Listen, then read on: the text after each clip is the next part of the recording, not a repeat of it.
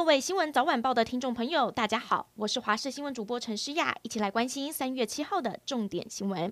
中央流行疫情指挥中心今天宣布新增两例境外移入个案，分别来自印度和菲律宾。其中，菲律宾籍三十多岁女性入境台湾时就有发烧的症状，目前已经匡列机上的接触者。另外，指挥中心也证实，延役多时的台湾博流旅游泡泡有重大进展，详细的防疫天数也将会在这几天陆续讨论。旅游业者则透露，要是成型，初步规划一周旅游上线人数大约是两百人，采团进团出的方式。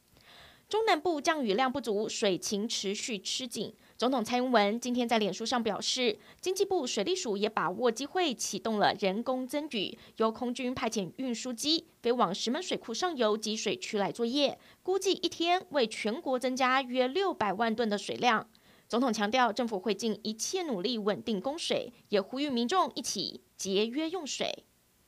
春天来了，在淡水的紫藤花海今年提前到三月二十号开展。另外，阳明山竹子湖海芋季在二十六号要接力开始。在台北市的古亭河滨公园，十三万盆紫色花草已经先盛开了，想赏花的民众可以出门散散心。来关心早教，农委会主委陈吉仲原本要在周一和真爱早教环团见面，周日凌晨真爱早教公投领衔人潘忠正表示暂缓。潘忠政受访的时候表示，公投连署书上看六七十万份，在还没有送件前就和政府官员见面，会造成不必要的臆测以及困扰。在送件完成民意托付之后，到时如果政府要沟通，随时再来见面。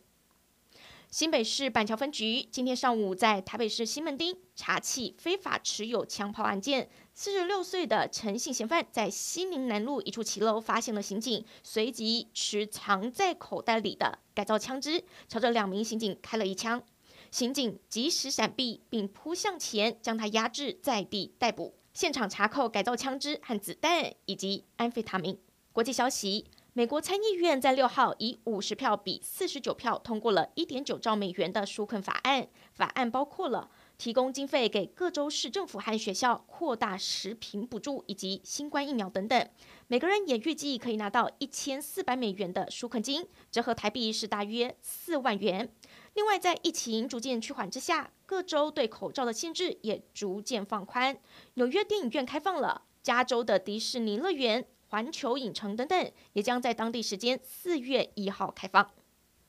南美洲友邦巴拉圭新冠病毒疫情持续紧张，引发了民怨，大批民众在当地时间五号走上了街头来抗议。首都亚松森仿佛是战场，场面相当混乱，大批群众要求总统阿布多下台，安全部队向他们发射了橡胶子弹。还有催泪瓦斯，这让示威的群众更火大，跟警方爆发了激烈的冲突。混乱当中，至少有二十个人受伤。面对不满的声浪，巴拉圭卫生部长已经引咎辞职。巴拉圭目前累计确诊超过了十六万人，死亡人数超过三千人。